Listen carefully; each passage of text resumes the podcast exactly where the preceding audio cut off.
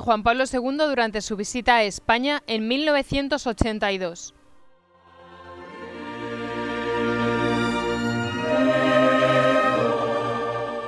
Queridas hermanas, religiosas y miembros de institutos seculares, doy gracias a la divina providencia que me procura esta ocasión de encontrarme con vosotros, consagradas españoles, en vuestra misma patria. Y precisamente en medio de estas celebraciones del cuarto centenario de la grande Santa Teresa, en quien la Iglesia reconoce no solamente la religiosa incomparable, sino también uno de sus más eximios doctores.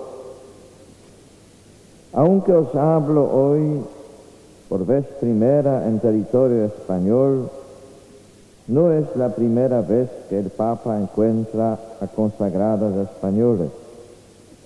Lo he hecho frecuentemente en Roma y en mis viajes apostólicos a través del mundo, en tantos lugares donde oráis y trabajáis con generosidad y eficacia. Os agradezco de corazón vuestro empeño misionero y espero que, siendo fieles a vuestra tradición de fe, España siga siendo lugar privilegiado de vocaciones por su abundancia y calidad. Quiero ante todo manifestaros mi aprecio y afecto por lo que sois y por lo que significáis en vuestro país y en la iglesia entera. Conservad en vuestro corazón un amor inquebrantable a vuestra hermosa vocación, la voluntad de responder sin vacilar cada día a esa vocación y de conformaros cada vez más perfectamente con vuestro modelo y Señor Jesucristo. Tened siempre presente vuestra responsabilidad frente a la vida cristiana de vuestros conciudadanos.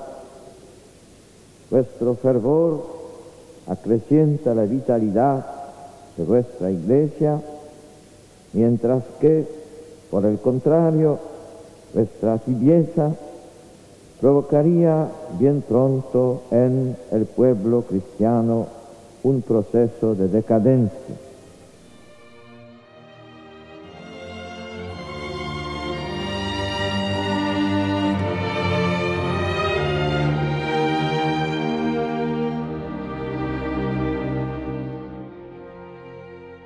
Deseo en primer lugar dirigirme a las religiosas contemplativas, cuyas comunidades son tan numerosas y vivas en la tierra de Santa Teresa.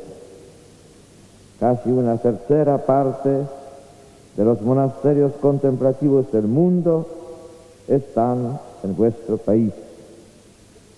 Se puede afirmar que el ardor de la Santa Reformadora del Carmelo, su amor a Dios y a la Iglesia se manifiestan aún en su patria, donde, más que en otros lugares, las religiosas contemplativas realizan la expresión más alta de la vida consagrada. Ellas son en verdad para las demás religiosas la estrella que marca sin cesar la ruta.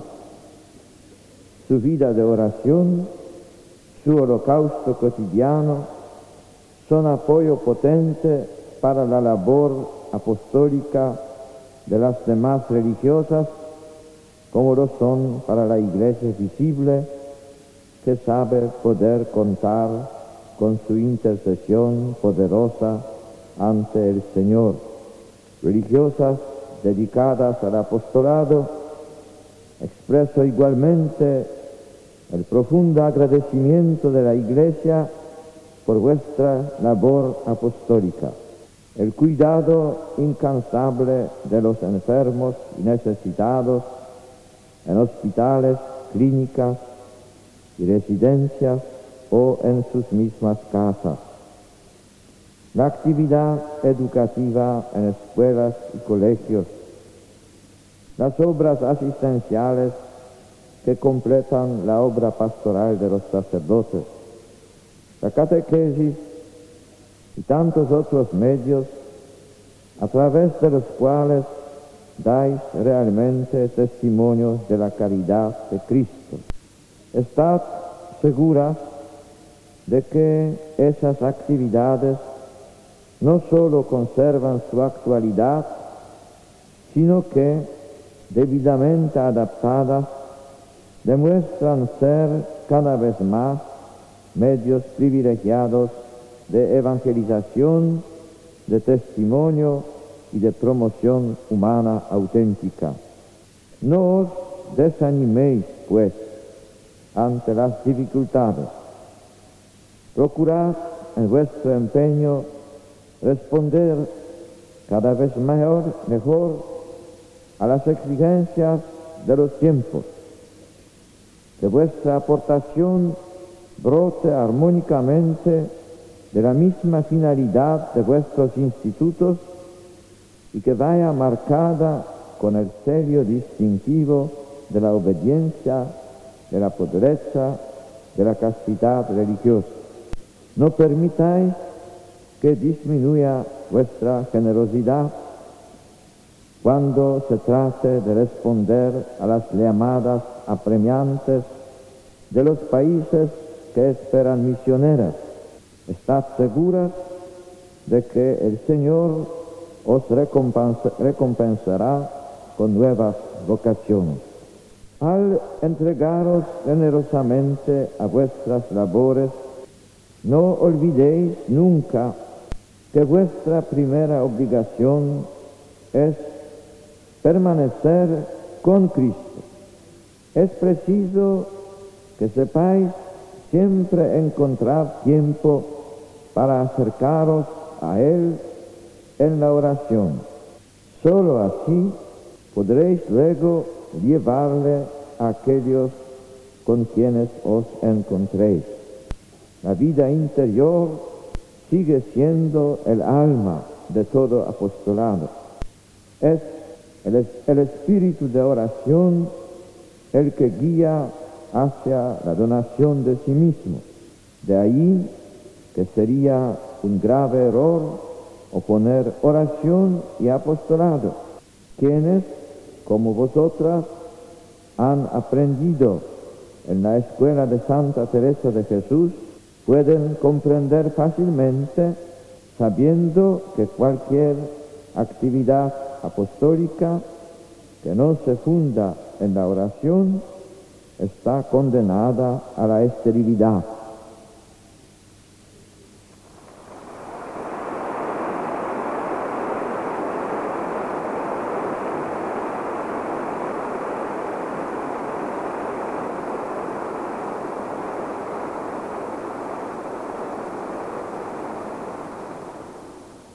Es necesario, por tanto, que sepáis siempre reservar a la oración personal y comunitaria espacios diarios y semanales suficientemente amplios. Que vuestras comunidades tengan como centro la Eucaristía y que vuestra participación diaria en el sacrificio de la misa, así como vuestro orar en presencia de Jesús sacramentado, sean expresión evidente de que habéis comprendido que es lo único necesario.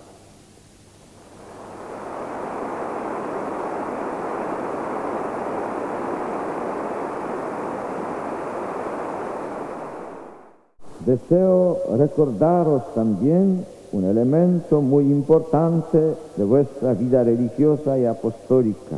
Me refiero a la vida fraterna en comunidad. Al hablar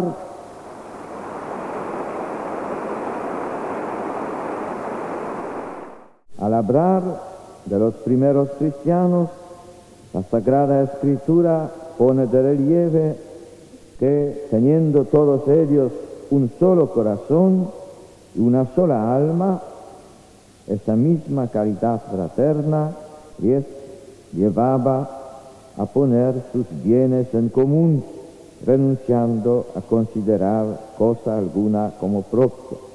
Sabéis perfectamente que esta y no otra es la definición exacta de vuestra pobreza religiosa que constituye la base de vuestra vida fraterna en comunidad.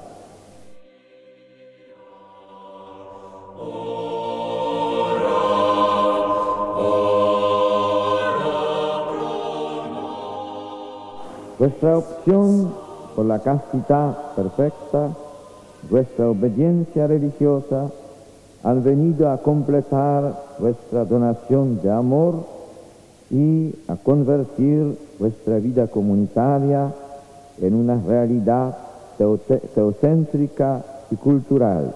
Así, toda vuestra vida queda consagrada y resulta un testimonio vivo del Evangelio. La Iglesia y el mundo necesitan poder ver el Evangelio vivo en vosotras.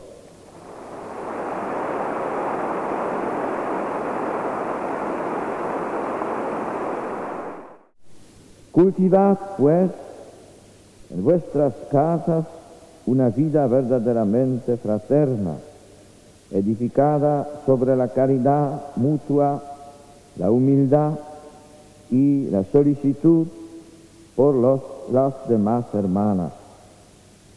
Amad vuestra vida de familia y los diversos encuentros que constituyen la trama de vuestra vida diaria podéis estar seguras de que esta vida de comunidad, vivida en caridad y abnegación, es la mejor ayuda que podéis prestaros mutuamente y el mejor antídoto contra las tentaciones que insidian vuestra vocación.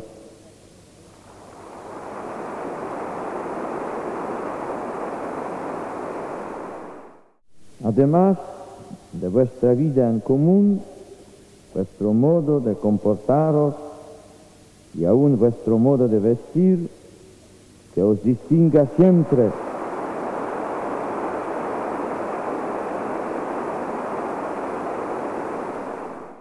Que os distinga siempre como religiosas, son en medio del mundo una predicación constante e inteligente aún sin palabras, del mensaje evangélico. Os convierten no en meros signos de los tiempos, sino en signos de vida eterna en el mundo de hoy.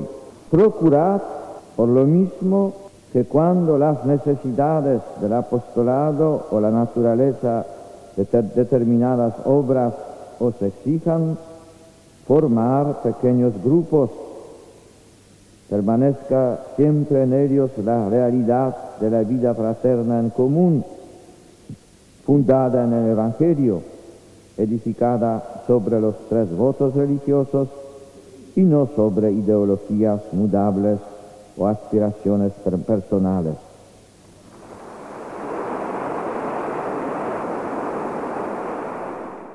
Finalmente, recordad que la comunidad religiosa está insertada en la iglesia y que no tiene sentido sino en la iglesia, participando de su misión salvadora en fidelidad filial a su magisterio. Vuestro carisma habéis de entenderlo a la luz del Evangelio de vuestra propia historia y del magisterio de la iglesia.